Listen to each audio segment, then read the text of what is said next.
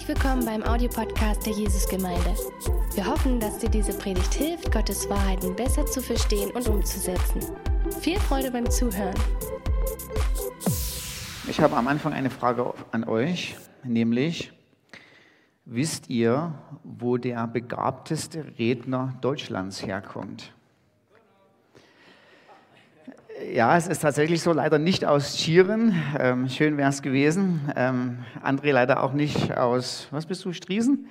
Sondern es ist aus Pirna. Ähm, hier ist ähm, sein Geburtshaus ähm, auf der Schmiedestraße 14. Und ähm, hier sehen wir seine Kirche, nämlich die Stadtkirche St. Marien, äh, wo er in Gottesdienst gegangen ist. Und sein Name heißt Johann Tetzel. Also ich weiß nicht wirklich, ähm, ob er für alle Zeit der begabteste Redner in Deutschland war. Ähm, damals gab es noch nicht, Deutschland sucht den Superprediger. Also es gab noch kein so offizielles Kriterium, woran man das messen kann. Aber Johann Tetzel war tatsächlich in seiner Zeit ein hervorragender Rhetoriker. Ähm, als Leo X., also der damalige Papst, den Petersdom in Rom bauen wollte und man auf die Idee kam, das Ganze über Ablässe ähm, zu finanzieren, die man in Deutschland verkauft, hat man nicht einfach nur so einen Hans Wurst ähm, genommen, der irgendwie da, keine Ahnung, mal durch die Dörfer reitet äh, und guckt, was er zusammensammeln kann, sondern man hat tatsächlich den Mann gesucht im ganzen Deutschen Reich, der so viel wie möglich Spenden generieren kann, wie das nur geht und man hat Johann Tessel gefunden. Und man weiß, dass er wirklich ein außerbegabter Redner war. Ähm, heute sind so Sprüche überliefert worden, wie sobald die Münze im Kasten klingt, die Seele aus dem Fegefeuer springt. Und natürlich heute lachen wir darüber, weil das außerhalb von unserer Zeit ist, aber damals hat das die Leute gepackt. Das war ja ein realer Spruch, wo die Leute ähm, mit ergriffen waren. Und als der Spruch kam, sobald die Münze klingt, die Seele aus dem Fegefeuer springt. Und die Leute wollten das Klingeln der Münze hören, in dem Bewusstsein, dass sie aus dem Fegefeuer erlöst sind. Ähm, es gab aufgrund der rhetorischen Fähigkeiten von Johann Tetzel ähm, einen Ansturm auf den Kauf von Ablässen der damaligen Zeit. Und das liegt aber nicht nur an seinen rhetorischen Fähigkeiten, sondern das liegt natürlich so ein bisschen auch an der damaligen Weltanschauung, an der Überzeugung der Zeit, die geherrscht hat. Und was passiert ist, ist, dass Menschen im Mittelalter ähm, ein inneres Bewusstsein für die Ewigkeit hatten, ein inneres Überzeugtsein von der Existenz Gottes und unsere Abhängigkeit von Gott, äh, dass wir eines Tages am Anbruch der Ewigkeit stehen und uns vor Gott ja, rechtfertigen müssen. Ähm, dieses Bewusstsein ist uns heute leider verloren gegangen ähm, und da haben wir uns zurückentwickelt, ähm, in, in dem, dass wir entsprechende Realität leben. Ähm, noch am Anfang, als die Bundesrepublik gegründet war, ähm, gab, hat, ähm, steht in unserer eigenen Verfassung drin, im Bewusstsein seiner Verantwortung vor Gott und den Menschen hat sich das deutsche Volk dieses Grundgesetz gegeben. Das heißt, noch in den 40er Jahren ähm, gab es in Deutschland so einen Rest, eine Restüberzeugung, wir leben unser Leben in Verantwortung gegenüber Gott. Ähm, das, das gibt es heute ja nur noch ganz selten, halt bei Christen oder bei Leuten, die religiös sind, weil die allermeisten Leute denken überhaupt nicht mehr an Gott. Aber im Mittelalter war der Allmächtige präsent im Alltag. Und das war schon immer so im, im Laufe der Jahrtausende der Menschheitsgeschichte. Man hat immer dieses, dieses, man ist, man hat im Alltag gelebt mit diesem Gefühl, es gibt einen Allmächtigen, dem ich verantwortlich gegenüber bin und von dem ich abhängig bin. Und man hatte auch so dieses Gefühl dieser eigenen Unzulänglichkeit gegenüber der Größe und der Perfektion Gottes.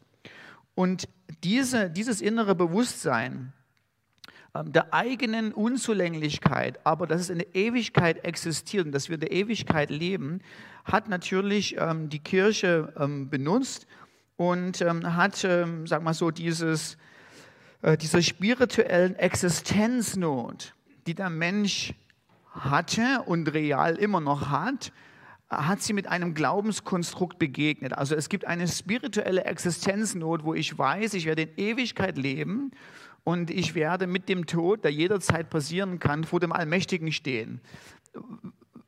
das ist ja erstmal ein gruseliger Gedanke. Vor allen Dingen, wenn ich weiß, dass ich selber sehr unzulänglich bin.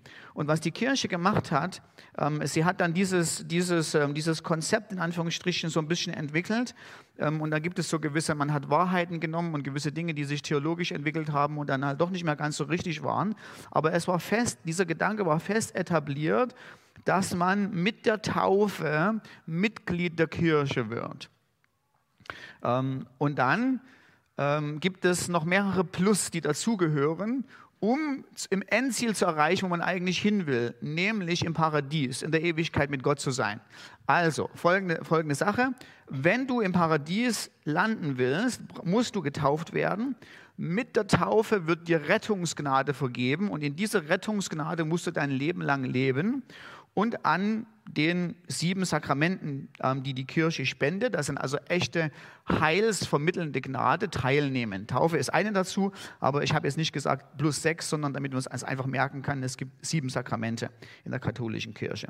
So, das heißt, du hast Taufe plus sechs Sakramente plus Glaube an Jesus Christus plus gute Werke, die du in deinem ganzen Leben tust, führt dahin, dass du dir Verdienste, echte Verdienste zur Rechtfertigung vor Gott erwirbst. Ähm, das ist Theologensprache für Punktesystem. Und aber im Gegen der Straßenverkehrsordnung sind sozusagen viele Punkte nicht schlecht, sondern viele Punkte sind gut. Und äh, das heißt, und in diesem System haben die Menschen gelebt. Ähm, und in diesem System ähm, ja, sind sie nachgegangen.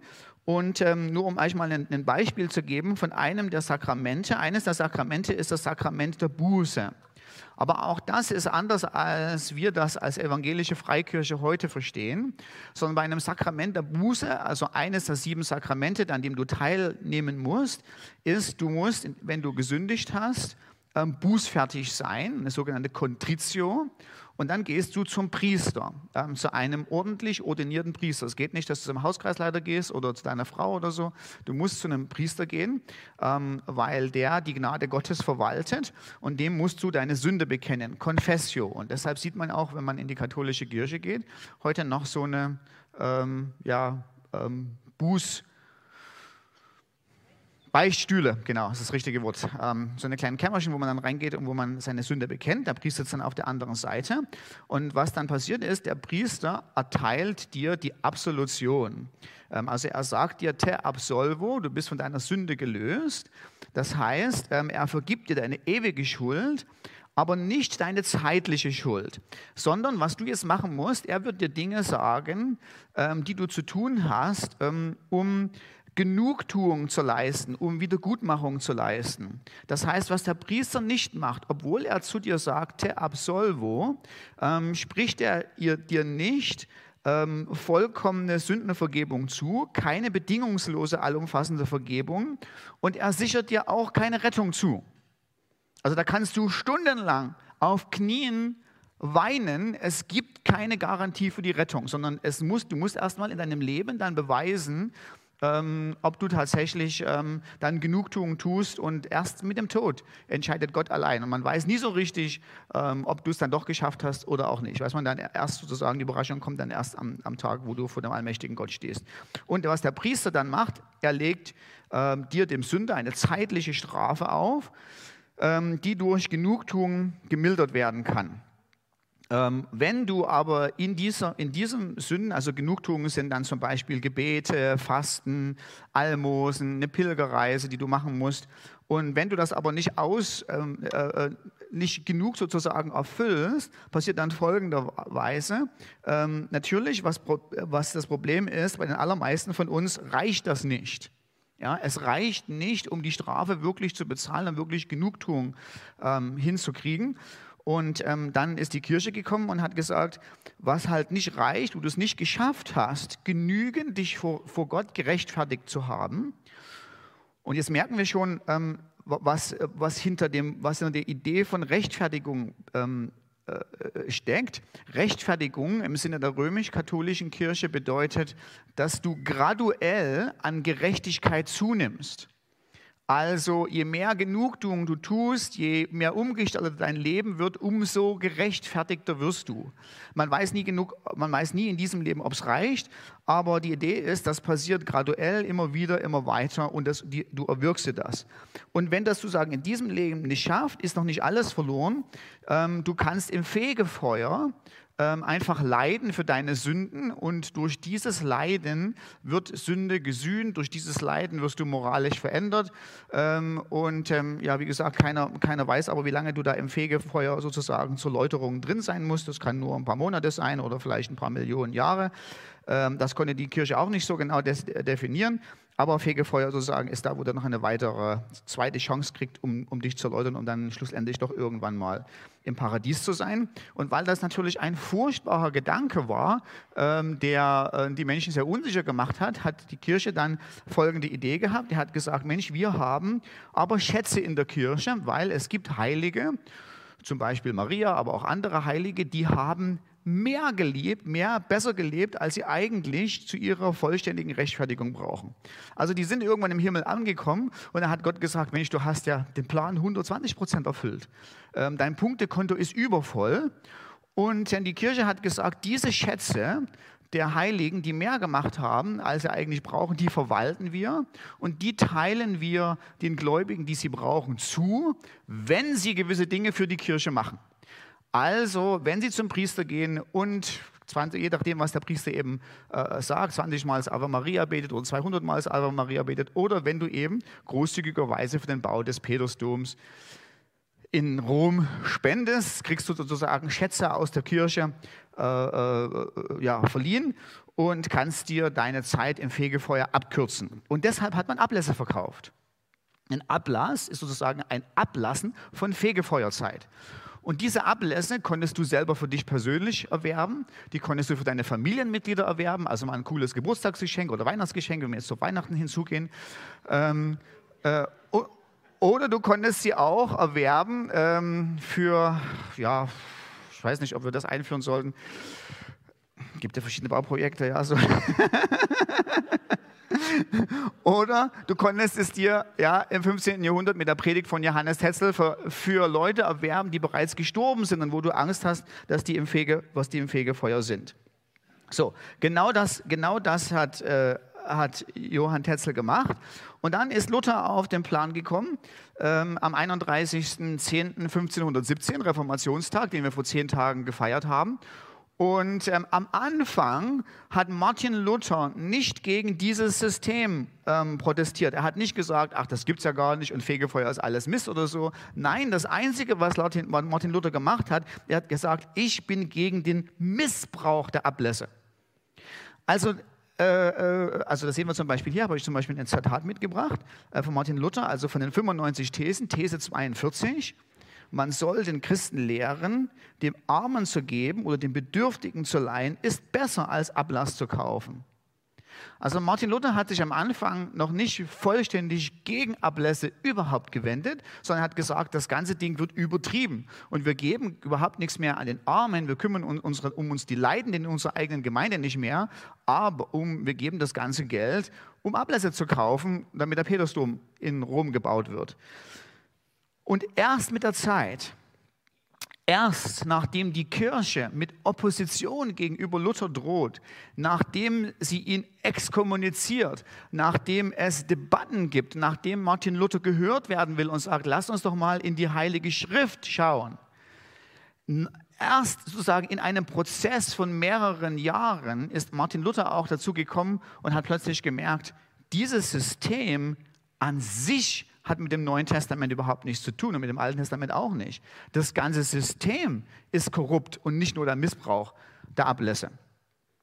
Ähm, und Martin Luther ähm, ist dann zu dem Punkt gekommen, äh, dass er gesagt hat, wenn ich das Neue Testament lese, lese ich dann nicht, dass nicht die vielen Dinge, Taufe und, und, und Sakramente und gute Werke, dass diese Dinge ähm, zur Rechtfertigung führen, sondern Christus allein ist die alleinige und sind ausreichende Verdienste zur Rechtfertigung von Gott.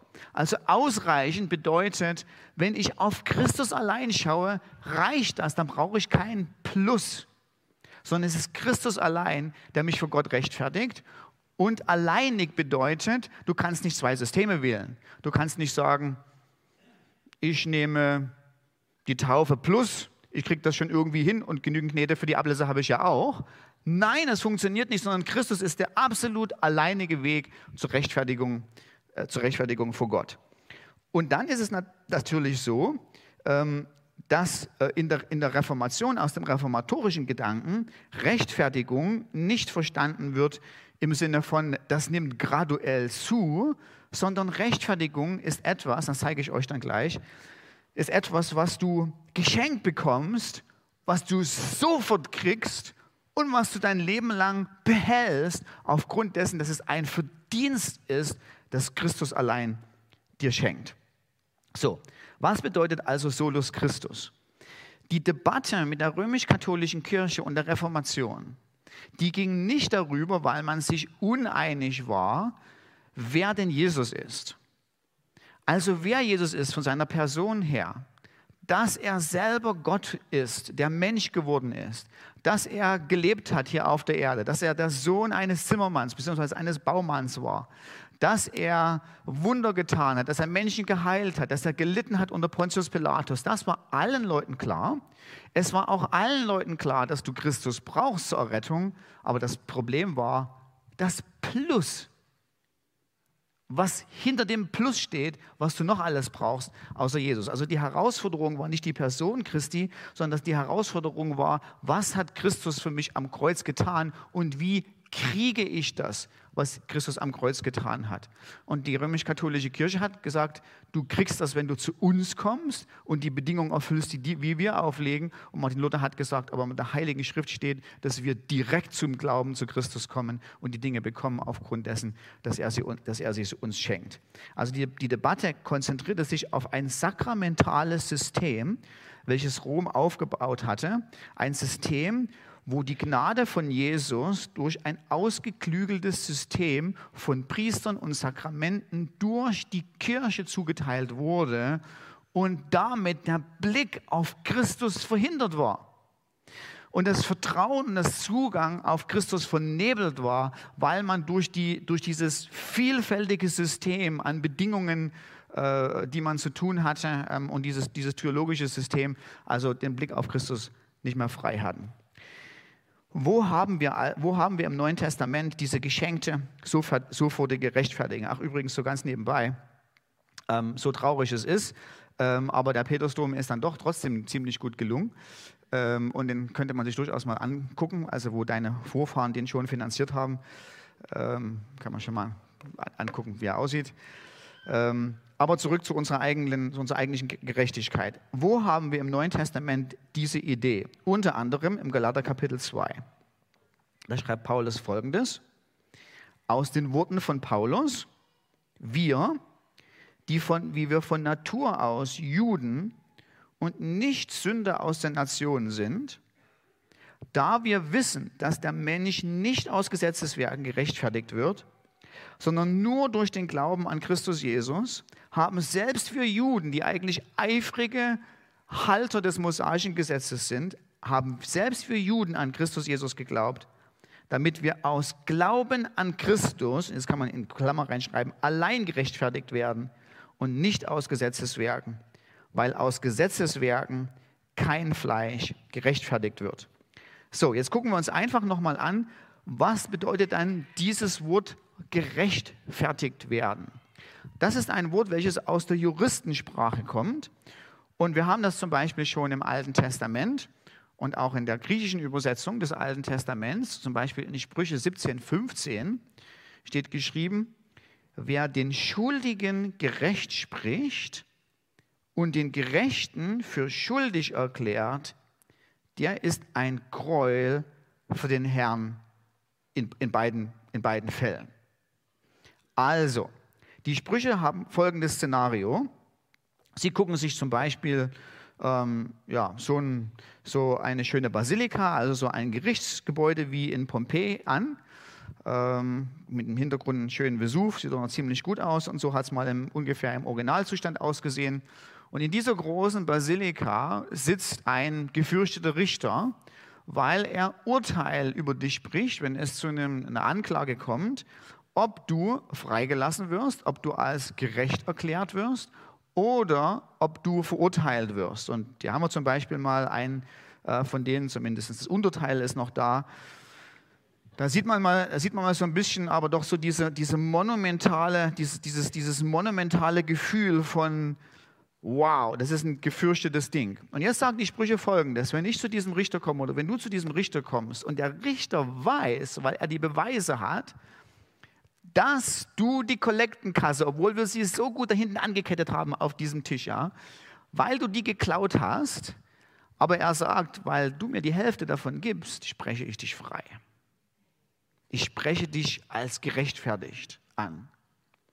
Das, sagt Gott, ist ein Gräuel vor dem Herrn. Und andersrum genauso.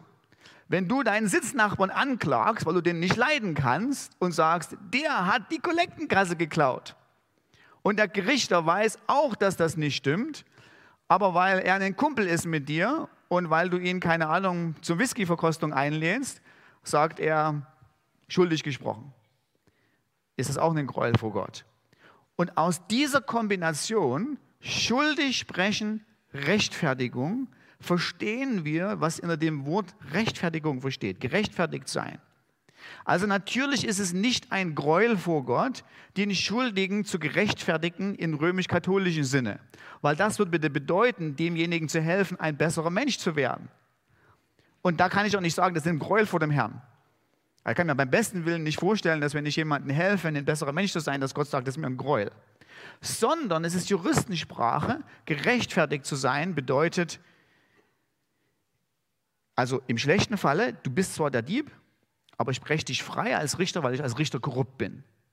Und die Idee von Rechtfertigung ist aber, der Anklagte ist vor mir und ich fälle ein Urteil und sage, du bist frei zu gehen, du bist ohne Schuld. Und das ist die Idee dahinter, die wir im Galaterbrief haben.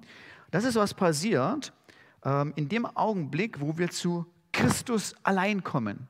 In dem Augenblick werden wir von dem mächtigen Richter freigesprochen, wir werden gerechtfertigt ähm, genauso wie wir es auch unter anderem, ich habe es auch hier nochmal, nee, da habe ich es nicht, ähm, hm, da, hier in Sprüche 17, Vers 15 steht, ist einer meiner Lieblingsverse, weil ich nämlich auch weiß, dass ich Rechtfertigung von Gott brauche. Demjenigen, der nicht Werke tut, sondern der an den glaubt, der den Gottlosen rechtfertigt, dem wird sein Glaube zur Gerechtigkeit gerechnet.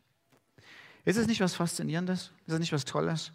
Das heißt, durch unseren Glaube allein treten wir vor Christus und Christus sagt im Moment des Glaubens frei.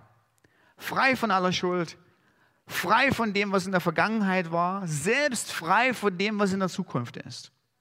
Es ist das Glaube an Christus allein, aufgrund dessen, was Christus am Kreuz getan hat, dass wir vor ihm gerechtfertigt werden. Und das ist Solus Christus diese Idee, dass Gott das allein macht, dass Christus das allein macht, ähm, die ist nicht neu. Das war nicht so, dass irgendwann mal ähm, Paulus auf die Tagesordnung gekommen ist und gesagt hat, Mensch, können wir mal eine neue Lehre gründen, irgendwie eine neue Kirche aufmachen, sondern Paulus war tief verwurzelt natürlich im Glauben des Alten Testamentes. Und die Idee, dass es irgendwann mal vor Gott eine Rechtfertigung gibt, dass Gott allein das macht, die ist schon fest verwurzelt im Alten Testament. Und ich habe euch hier ein schönes Beispiel mitgebracht. Ähm, nee, das ist das nicht das Beispiel, oder da, da ist das Beispiel, aus Jesaja 59. Jesaja 59 fängt relativ depressierend an. Ähm, das Volk Israel ist aus dem Exil zurückgekommen und ähm, die haben sich aber moralisch nicht wirklich viel, viel gelernt aus dem Exil. Also da ist nichts wie so das heilige Gottesvolk, was irgendwie so versucht, aufrichtig für Gott zu leben, sondern selbst nachdem sie es erlebt haben, dass Sünde und Abfall von Jahwe in Exil führt und sie gerade zurückzukommen, steht hier folgendes: Die Hand des Herrn wäre eigentlich nicht zu kurz zu retten, sein Ohr nicht zu schwer zu hören, aber eure Vergehen ist es, die eine Scheidung gemacht haben zwischen euch und eurem Gott. Und eure Sünden haben sein Angesicht vor euch verhüllt, dass er nicht hört. Und dann geht es ein paar Verse so weiter und Gott sucht nach einer Lösung und plötzlich sagt er, ich schaue mir die Situation meines eigenen Volkes an, meines jüdischen Volkes an und ich merke, wie sie leben, war böse in meinen Augen. Es gab kein Recht. Und es gab noch nicht mal einen Mann, der bereit war, Fürbitte zu tun. Und es gab keiner, der irgendwie wie half. Und achten, jetzt kommt der große Umschwung im Vers 16. Da half ihm sein eigener Arm und seine eigene Gerechtigkeit. Sie unterstützte ihn. Er zog Gerechtigkeit an wie einen Panzer und setzte den Helm des Heils auf sein Haupt. Das heißt, was wir in Jesaja schon merken, ist, dass Gott schaut die Situation des Menschen an und er sagt, ich suche irgendjemand, der sich aus seiner eigenen misslichen Lage befreit. Und Gott sagt, ich finde keinen. Da ist keiner. Gibt es auch keine Mühe. Ich habe lange gesucht, niemanden gefunden. Und dann sagt Gott, okay, pass auf, ich muss es selber machen. Und dann hat sich seine eigene Kraft, seine eigene Fähigkeit, hat etwas gemacht, was der Mensch eben nicht tun konnte. Und ganz interessant, wenn wir uns dann Jesaja angucken, kurz nach Jesaja 59, am Ende von 59 in 60, 61 und 62 kommen vier sogenannte messianische Lieder. Eines davon kennen wir, ähm, ist ganz bekannt. Der Geist des Herrn ist auf mir, denn er hat mich gesalbt, den Armen gute Brot oder den Elenden frohe Botschaft zu verbringen. Das ist Lukas Kapitel 4. Lukas ähm, äh, äh, Jesus zitiert in Lukas Kapitel 4, als er in der Synagoge das erste Mal öffentlich lehrt, Jesaja 61, einer dieser vier Lieder, die kurz nach Jesaja 51 folgen. Das heißt, was, was Jesaja sagt, ist, Gott hat Folgendes gemacht. Er hat gesagt, er guckt sich das an, gibt es da irgendwelche Menschen, die sich aus ihrer misslichen, sündhaften Lage befreien wollen? Nö, die gehen alle ihren eigenen Weg. Und dann sagt Gott, okay, pass auf Leute, dann mache ich es allein. Und dann kommen vier Lieder des Messiases. Das heißt, Gott sagt, ich mache es allein durch meinen Sohn. Und eins davon ist Jesaja 61. Und als Jesus Jesaja 61 zitiert, präsentiert er sich als derjenige, der es allein macht. Allein für uns. Wo er sagt, ich bin in ein Volk gekommen, das will ja noch nicht mal. Ich bin in ein Volk gekommen als Licht und die lieben Dunkelheit mehr als Licht. Deshalb mache ich selber. Christus allein. Und das ist, was wir genießen, äh, was Martin Luther so schön wieder in der Reformation uns wiederhergestellt hat. So, okay. Was bedeutet Solus Christus heute? Heute hat sich natürlich unsere Situation verändert. Heute, wir leben nicht mehr im Mittelalter, also versuche einfach mal ein paar Ablässe zu verkaufen. Ja, ich glaube, es funktioniert einfach nicht mehr, weil erstens das Bewusstsein für eine Ewigkeit und für ein Leben in der Gegenwart Gottes nicht mehr da ist. Und zweitens natürlich, weil die Bereitwilligkeit, selber was zu tun, nicht mehr gegeben ist. So, das heißt, Solus Christus war damals eine andere Botschaft. Solus Christus bedeutete damals, lass die anderen Dinge und schau auf Jesus allein, währenddessen wir heute, sag mal so, eigentlich sag mal so, eine, eine doppelschwere Aufgabe haben, denn wir müssen Leute inzwischen zu überzeugen, dass sie vielleicht mal vielleicht auf Jesus schauen sollen. So, das heißt, ich gebe euch, ich gebe euch ein Beispiel. Ähm, ich habe vor kurzem, ähm, gab es, gelegentlich klicke ich da mal so durch verschiedene Sachen durch, was so in Christenheit in der Welt los ist. Und dann gibt es also, gab es einen Gemeindeleiter in Australien, ähm, der hat wieder eine ganz tolle neue Art gefunden, Gemeinde zu bauen. Und er hat folgendes Statement hinterlassen. Er hat gesagt, ich baue meine Gemeinde so, ich gehe nicht zu den Leuten und rede ihnen ein Problem ein, nämlich dass sie Sünder sind und Hilfe von Gott brauchen, und dann biete ich ihnen die Lösung an, sondern ich mache folgendes, ich kümmere mich um die eigentlichen Nöte der Leute. Das heißt, der macht so Straßenfeste und Schminken für Kinder und so. Ganz ehrlich, nichts Gravierendes, weil da in der, sozusagen in der Nachbarschaft, wo er wohnt, in Australien, war das nicht wirklich so, dass die Leute sehr viele Nöte hatten. Aber es ist eigentlich genau das Gegenteil. Und das ist gar nicht schlecht. Also das wurde so, ab, so abwertend dargestellt, wie wir müssen den Leuten erstmal einreden, dass sie schlechte Menschen sind und dann bringen wir die Lösung und sagen, aber Christus hilft. Aber so ist die Realität. Also es, es ist ja nicht anders. Nur weil das Bewusstsein in unserer Gesellschaft nicht mehr da ist, dass wir in tiefster Not sind, weil wir in Kürze vor dem Allmächtigen stehen werden. und er unser Herz anguckt und unser Herz offensichtlich böse ist, nur weil das Bewusstsein nicht mehr da ist, bedeutet ja, dass das Real nicht mehr da ist. Und insofern ist es vollkommen richtig und vollkommen in Ordnung, eine Strategie als Gemeinde zu haben, zu sagen, wir müssen den Leuten erstmal erzählen, was sie eigentlich für eine Not haben und dann die Lösung anbieten.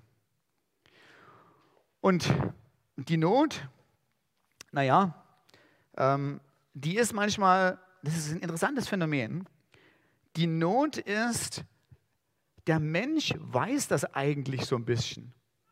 Der Mensch guckt sich aus der Ferne sich selber an und weiß eigentlich, dass er ziemlich mh, hm, ein eigenartiges Geschöpf ist. Nur für sich selber will man nicht in Anspruch nehmen. Ich gebe euch ein Beispiel.